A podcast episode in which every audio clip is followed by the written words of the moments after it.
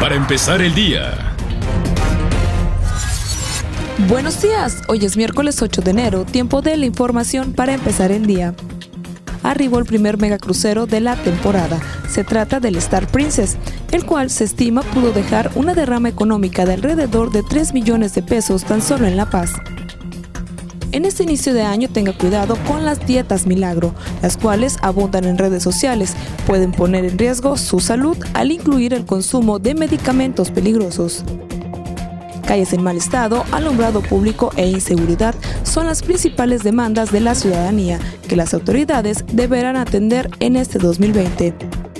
Según el reporte del último trimestre del 2019, Baja California Sur se ubicó en primer lugar nacional en reducción de homicidios dolosos con más de 60%, además de que en general la incidencia delictiva se redujo en un 24%. Usted ya está informado para empezar el día con Mega Noticias La Paz.